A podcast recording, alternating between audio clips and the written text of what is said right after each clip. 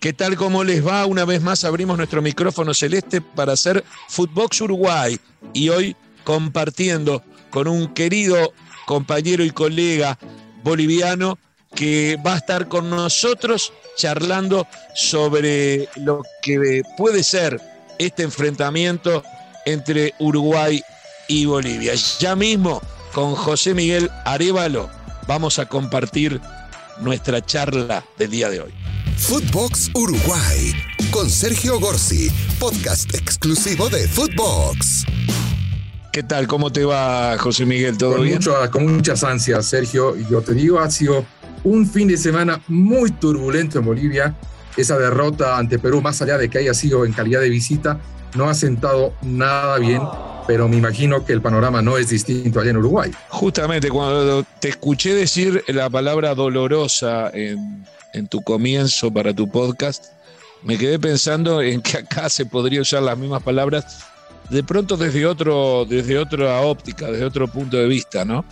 Pero Uruguay viene en una racha muy negativa, viene de perder en forma consecutiva eh, en un fixture que fue modificado en medio de que la pandemia y con excusas y argumentos que tampoco quedaron muy claros, eh, se hizo un cambio de fixture que a Uruguay le llevó a tener que jugar de corrido dos veces, o sea, Argentina, Brasil y Argentina de vuelta. O sea, eh, era muy difícil, por más que eh, son partidos que en lo previo también para Argentina y Brasil pueden merecer algún cuidado, lo cierto es que a Uruguay le tocó perder los tres. Y esto también ha generado eh, la, la palabra dolor fundamentalmente más en los dos primeros partidos de visitante, donde Uruguay recibió goleadas. Este último partido dejó otra sensación, dio la, sensación que Uruguay mereció mejor suerte, pero lo cierto es que se le complicó y por primera vez está fuera de los cinco eh, para clasificar. Así que acá también está convulsionado el tema, no solamente eh, en Bolivia, José Miguel. No, por eso no, sé quién de los dos tiene más problemas. Es justamente el contexto que se da para este partido cuando no queda más que ganar. Y eso que hace por lo menos unas cuatro fechas que vengo escuchando con los demás colegas de fútbol, con otros colegas en el resto del continente. No, si mi selección no gana este partido, queda fuera del mundo. Lo que ya en su momento parecía lo precipitado, pero va, va tomando certeza. Los números ya van apoyando esta teoría. Ahora, me hablabas de tres partidos difíciles contra Argentina y con Brasil lo lógico, lo que nos tememos acá es que se guarde todo para jugar contra Bolivia, que aún siendo en La Paz, termina siendo el más accesible de los partidos para Uruguay. Sí, acá hay convencimiento que contra Bolivia, de hecho, jugamos en la Copa América hace no mucho. Jugando en el llano es otra cosa, también jugamos en Montevideo. Este, jugando, jugando en el llano este, es un partido que luce favorable por lo general a Uruguay. Eh, Bolivia ha tenido muchas dificultades eh, para lograr buenos resultados de visitante. De hecho, no sé cuánto hace que no gana, pero son una cantidad enorme de partidos. Pero se hace, se hace fuerte en La Paz y, y, ha logrado victorias que lo dejan ahí. Sí, todos creemos que es la última chance, pero también los demás juegan, también los demás pierden, también los demás empatan. Entonces, al final, eh, nunca está dicha la última palabra. Yo creo que para Bolivia es una gran oportunidad este, lograr tres puntos, porque como todos juegan, puede ser tres puntos que lo, lo acerquen a algunos objetivos. Lo mismo pasa para Uruguay.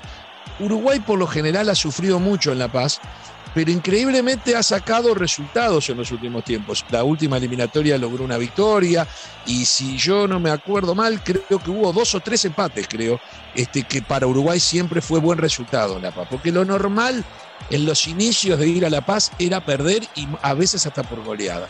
Entonces, ¿qué pasa? Se coincide jugar en la altura, que para Uruguay siempre es, muy difícil, con un mal momento este, del equipo. Y las ausencias se agigantan. Ya te digo que no va a estar Suárez en el equipo titular, Cavani oh, ni siquiera no. está en el plantel.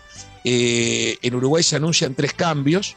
Eh, Rodrigo Bentancur, que salió lesionado eh, del partido contra Argentina, va a ser sustituido por Mauro Arambarri, un mediocampista de marca que juega en Getafe en España.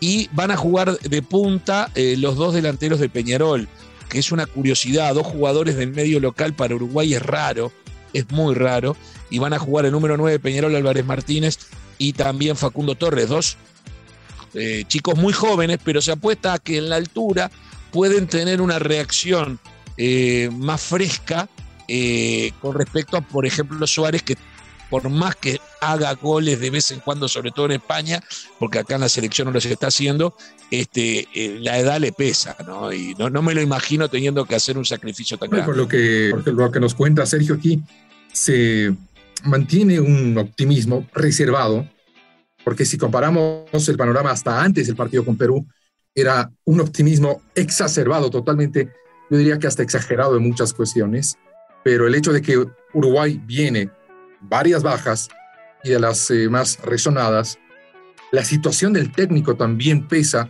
para la expectativa de la selección boliviana y se ha planteado en una entrevista que Juanjo Buscalia le hizo a César Farías el objetivo de llegar a 24 puntos. Esto obviamente antes de que Chile pateara el tablero en la anterior fecha y reconfigurara la, la clasificación en la parte alta. Pero Farías mantiene la, la idea de sumar 24 puntos y para ello es indispensable además de ganarle a Chile en La Paz, además de ganarle a Brasil en la última fecha en La Paz, por supuesto ganarle el martes a Uruguay. Va a tener algunos elementos de regreso, estará Rodrigo Ramallo, que se perdió el último partido por suspensión, Roberto Fernández, que ha superado una lesión, pero yo creo que el mayor cambio tendría que venir en la propuesta que ha dejado, te digo, muchos, muchos comentarios de los más severos para la manera en la que ha perdido con Perú. Y hacer también un intento de la Eh, bueno, eh, eh, es correcto el pensamiento de que 24 puntos es una cifra razonable para pelear un quinto puesto. Eh, creo que tal vez no puede no llegar a alcanzar y el número sea 25. Uruguay tiene 16 puntos y en el año 2022 va a recibir en Montevideo a Venezuela y Perú. Son seis puntos que se estima, jugando como jugó Uruguay en el último partido contra Argentina, son seis puntos que Uruguay no puede ligar tan mal como para no ganarlos. Ya ligó mal contra Argentina que no daba para perder este último partido que se jugó, el último, no el anterior en, Buenos Aires, que fue inapelable. Estoy hablando del que se jugó acá en Montevideo. Eh, y bueno, si Uruguay tiene 16 puntos y piensa que esos dos partidos locales los debería poder eh, salvar contra Venezuela y Perú le va a quedar una visita a Paraguay, que hay que ver si Paraguay sigue con vida en ese momento. Todo, viste, que ha ido, hay que ver cómo viene, porque siempre es difícil a Asunción, pero si Paraguay está casi eliminado o eliminado, se hace más fácil. Y eh, el último partido sí puede ser dramático ante Chile, en Santiago de Chile, pero también dependerá de que Chile se mantenga eh, eh, en esta posición, porque hace tres fechas Chile estaba eliminado, en teoría. Entonces uno decía, Uruguay va a ir a Chile la última fecha y, era estadio vacío, eh, eh, ¿no? Un, equipo ya de emergencia. Este, bueno, y también acá va, a jugar, que eso puede ayudar a Bolivia, eh, cómo van a encarar. Yo creo que Brasil y Argentina, después de este partido, juegan entre ellos. Todos los demás partidos los van a jugar con un equipo B, con lo bueno y lo malo que tiene, porque Argentina y Brasil tienen muy buenos jugadores y a veces el equipo B como quieren ganarse eh, la titularidad, te van a jugar con, tal vez con más fuerza que el equipo A que ya clasificó y se siente que un partido más no, no le cambia la vida, pero este, pueden darse resultados que en lo previo eh, se creen que eran imposibles, se pueden dar eh, favorables ante esa situación. Un equipo clasificado, para mi gusto, saca el pie del acelerador. Ahora, cuando tú mencionas ¿no? los jugadores que no tienen chance, que no tienen cabida, que aparecen estas oportunidades para que aparezcan, para que surjan y se ganen o al menos peleen por un lugar. Eh, me hace mucho recuerdo a lo que me contabas de la selección uruguaya, ¿no? Que no va a tener a grandes figuras y que va a tener a jugadores de repuesto, si se quiere. ¿Tú piensas que rindan así? Mira, yo te explico algo. Yo lo que creo, yo tengo una visión crítica con respecto a las grandes figuras de Uruguay. Yo creo que Uruguay tiene que ya saber que no cuenta más con Cavani, que no cuenta más con Suárez, sino cuenta más con Godín, aunque va a ser titular Godín todavía, y es capitán, porque están en retirada. Y el Mundial es dentro, si Uruguay clasifica, como yo creo que puede clasificar, porque creo que el quinto, aún saliendo quinto, el quinto va a clasificar, el quinto de Sudamérica por lo general logra clasificar, dependiendo del rival que le toque, pero por lo general clasifica. Entonces, este, para noviembre del año que viene, yo no, no, me imagino a Suárez, no me imagino a Cavani, no me imagino a Godín. Por lo tanto, Uruguay tiene que ya empezar a probar con los jugadores que vienen de atrás. A esto se le suma un Valverde que está vigente, pero que no está, un Bentancur que está vigente, pero que no está. Y te digo cómo va a salir Uruguay. Uruguay va a jugar con Murera en el arco y la línea de cuatro va a ser con eh, Martín Cáceres, que volvió con buen nivel el otro día, que es de los veteranos, pero que anda, que tiene mejor estado físico. Incluso fue uno de los autores de los goles en el partido de La Paz la vez pasada. La, saga va a seguir siendo Josema Jiménez y Godín. Y por el lateral izquierdo es Joaquín Piquerés, el jugador de Palmeiras hoy, antes de Peñarol. En el medio pone tres jugadores eh, claramente de marca, o sea, en realidad pone prácticamente cuatro jugadores de marca, que son Nández, Nathan Nández, Matías Vecino, que tiene mejor pie, pero no deja ser un hombre más bien defensivo, eh, Mauro Arambarri, que te lo decía hoy, y Lucas Torreira. Pues fíjate que ahí va a ser, Uruguay apuesta, no, apuesta a generación de fútbol, sino a contener lo que se imagina una aluvión aprovechando la altura a favor de Bolivia. Y arriba eh, Facundo Torres más por izquierda, pero puede jugar a veces por derecha. Y un goleador como Álvarez Martínez, que es el goleador actual de la Copa Sudamericana, y que, y cito, son muy jóvenes y no se conoce bien cuál puede ser el rendimiento en altura, porque también hay un histórico. Uno dice Cáceres en la altura anda bien. No sabemos si ellos van a andar bien o no, pero se cree que pueden andar mejor.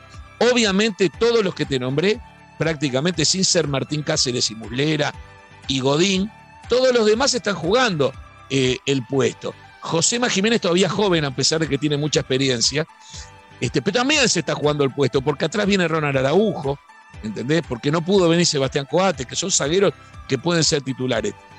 Es correcto lo que vos eh, manejás. Uruguay tiene un montón de jugadores que van a tratar de mostrar, viste que conmigo se puede a pesar de que no estén los fenómenos, pero la altura es la altura. Eh, un colega chileno, Eugenio Figueroa, me decía el otro día, eh, en Chile consideramos que uruguayos, argentinos y brasileños se suben a una mesa y se marean. Entonces cuando van a La Paz siempre se les complica.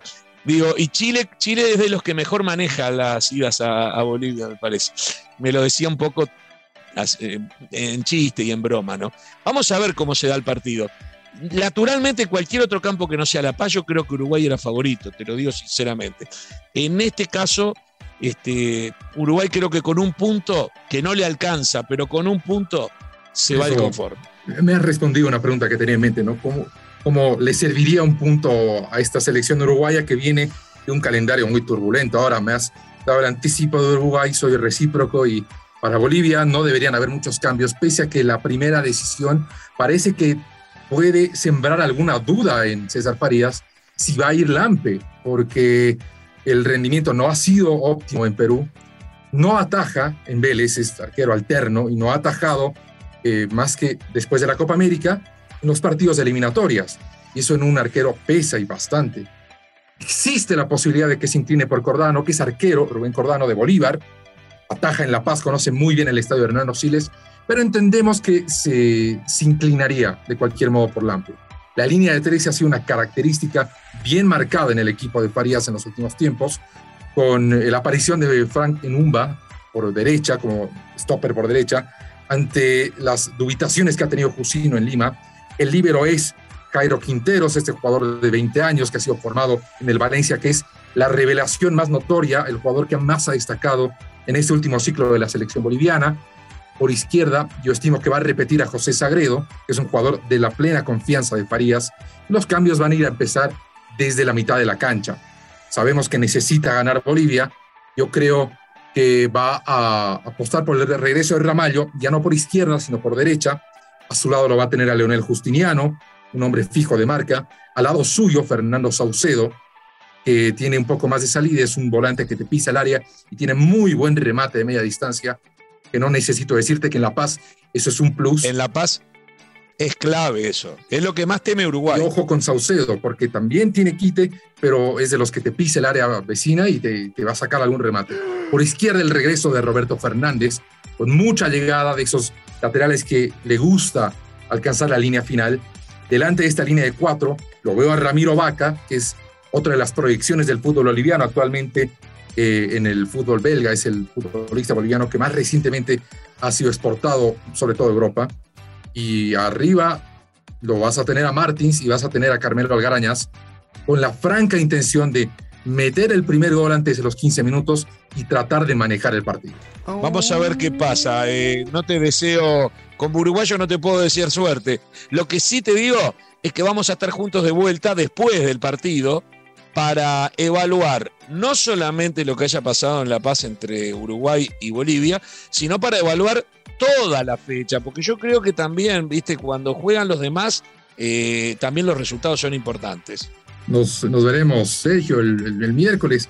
Que gane el que tenga que ganar, que gane el mejor y obviamente con los ojos bien puestos en lo que pasa en el resto. arriba, gracias. Un gusto siempre estar contigo aquí en Footbox. en este caso, en Footbox Uruguay de mi parte. Y gracias por invitarme a compartir Footbox eh. Y esto fue todo por hoy. Este fue el análisis que hicimos en conjunto con nuestro querido compañero y colega eh, boliviano José Miguel Arevalo. La idea es reencontrarnos luego del partido, como ya lo dijimos. Así que vamos arriba para todos los uruguayos, estén donde estén, y para todos los amigos que nos siguen a través de Footbox Uruguay en cualquier parte del mundo les decimos, aquí estamos con el micrófono celeste, no importa en qué cancha juguemos, a la celeste la sigo a donde va. Chao. Footbox Uruguay con Sergio Gorsi, podcast exclusivo de Footbox.